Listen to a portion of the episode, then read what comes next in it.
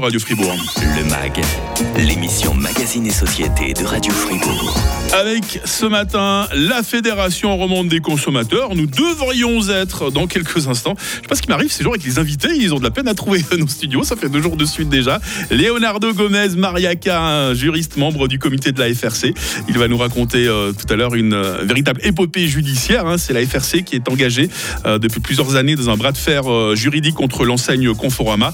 Rebondissement et suspense en vue. Et puis voilà, c'est de saison.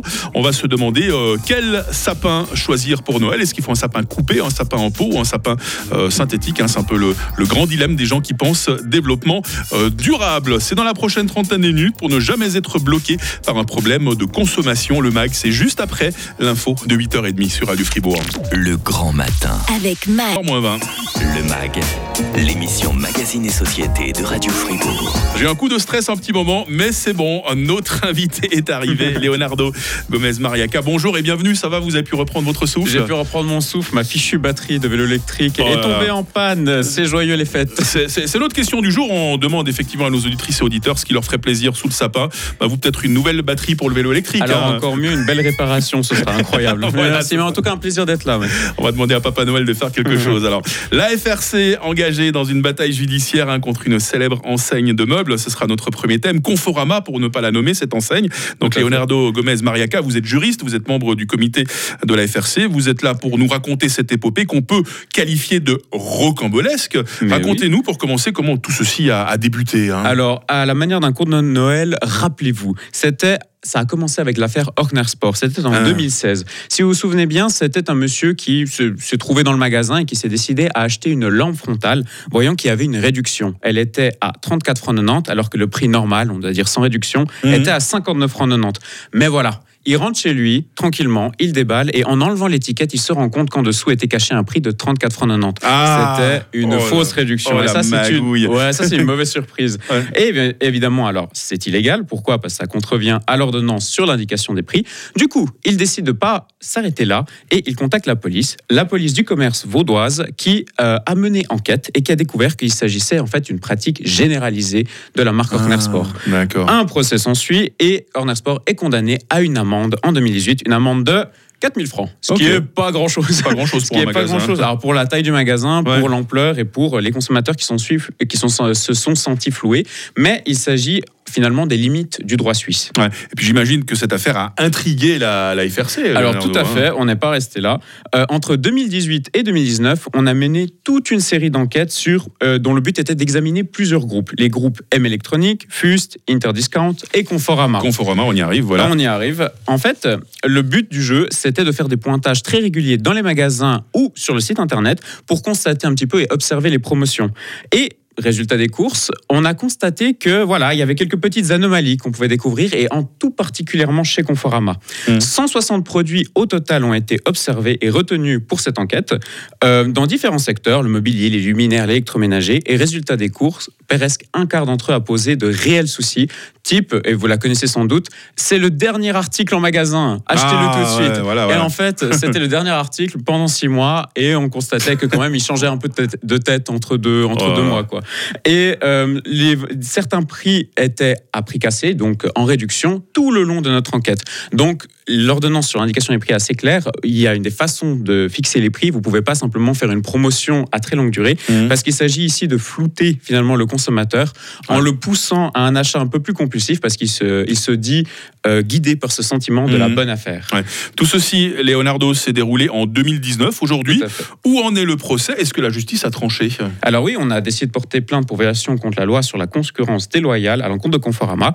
Et si à l'époque, l'acte d'accusation du ministère public vaudois comptait de nombreux exemples d'articles qui étaient problématiques, euh, le procureur en charge de l'affaire, M. Stéphane Jonner, avait déclaré à l'époque politique d'affichage des prix volontairement trompeuse. Eh bien, résultat des courses, on y arrive. En juin 2023, Conforama est finalement condamné à 5000 francs d'amende. De nouveau. Euh, de nouveau. Des petits montants. Là. Ouais, Avant, c'était 4000, maintenant, c'est Non, c'est 5000. 5 000. hein. Après, il y a quand même un truc chouette, c'est qu'il y a une créance compensatrice à l'État de 1,5 million qui est, de, qui est exigée. C'est Ah. pas la même chose qu'une amende, euh, simplement parce que l'État a estimé que Conforama avait quand même gonflé son chiffre d'affaires grâce à ce genre de, de pratique. D'accord. J'imagine que si vous nous reparlez aujourd'hui, euh, Leonardo, d'une affaire de 2019, c'est que la FRC ne compte pas en rester là. hein. Tout à fait. Alors la FRC a fait appel devant le tribunal cantonal, mais pourquoi?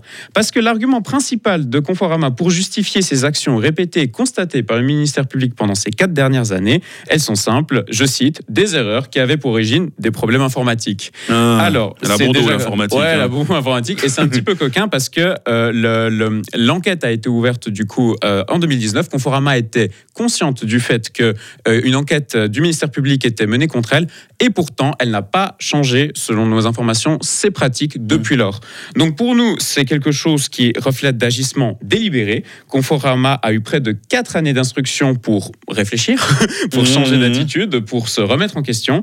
Et pour l'association, donc pour la FRC, le manque d'organi- d'organisation, de formation, de suivi et de contrôle des prix engage la responsabilité pénale du discounter. Voilà, donc la FRC demande aujourd'hui une amende de 1,5 million qui s'ajoute à la créance compensatrice Mm. pour refléter la gravité des faits et aussi pour servir d'effet dissuasif pour les prochains discounters qui auraient l'idée saugrenue de changer un petit peu les prix. Voilà, euh, une nouvelle audience aura lieu en début 2024 devant la Cour d'appel pénale. Tout, tout bientôt, 2024. Ah, tout hein, suite, on s'approche là. Et bonne année Et vous savez ce qu'on dit, affaire à suivre. Et dans la suite du MAC, justement, la frénésie des achats à l'approche des fêtes et cette question qu'on se pose comme chaque année écologiquement. Qu'est-ce qui est mieux? Un sapin de Noël coupé en pot ou synthétique? On vous retrouve très vite. Leonardo Gomez Mariaca de la FRC. Vous ne bougez pas. hein? Je ne bouge pas. à tout de suite.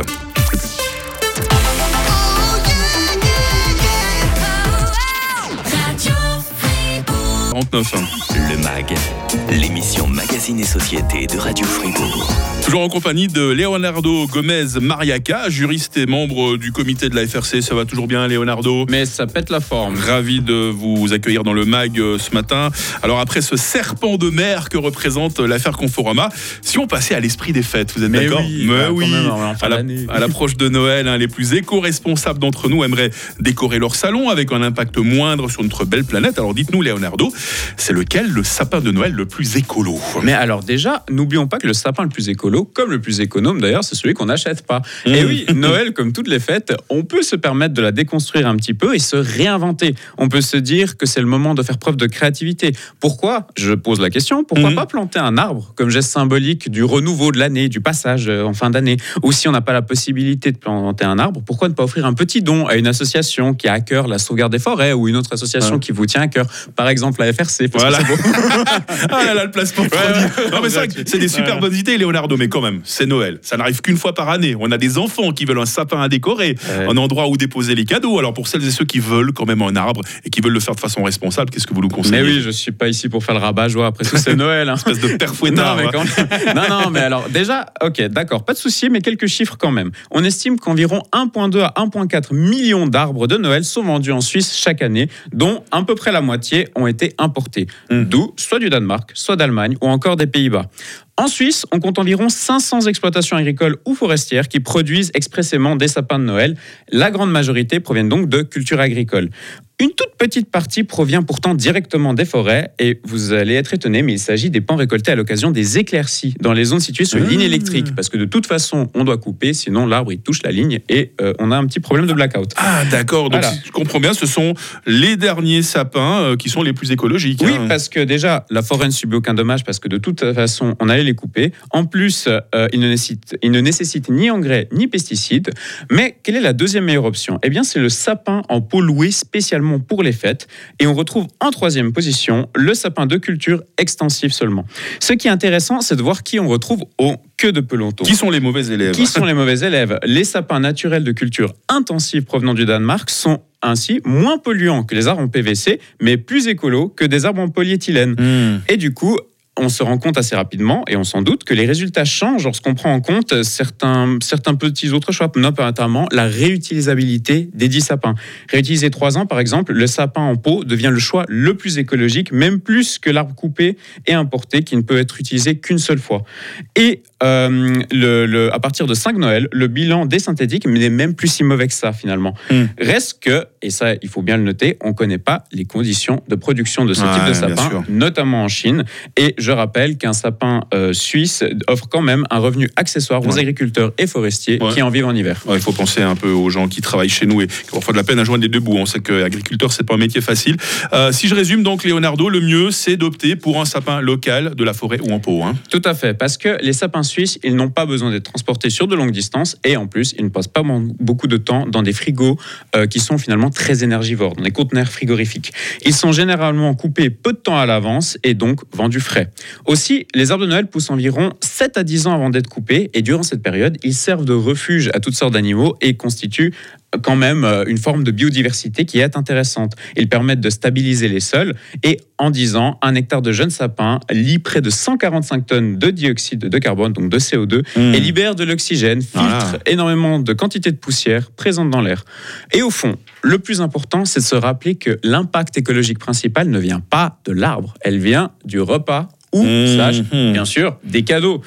Euh, alors, s'il vous plaît, cette année, on consomme local et durable et tout ira bien. Un joyeux Noël à toutes et à tous de la part de la FRC. Leonardo Gomez Mariaca, juriste, membre du comité de la FRC, pour nous éclairer dans nos habitudes de consommation. Je rappelle votre site, un truffé d'informations, de bons conseils en tout genre, www.frc.ch. Je vous souhaite une belle journée, puis le plus joyeux des Noëls également. hein. Mais joyeux Noël à tout le monde. On se retrouve en 2024. hein. Tout à fait. Demain dans le MAC, j'accueille Bob Morlon, le plus célèbre des cantonniers euh, sera des nôtres. Alors non pas pour nettoyer les bords du lac de la Gruyère, mais pour un projet qui lui tient à cœur, aider les Marocains frappés par le terrible tremblement de terre du 8 septembre dernier.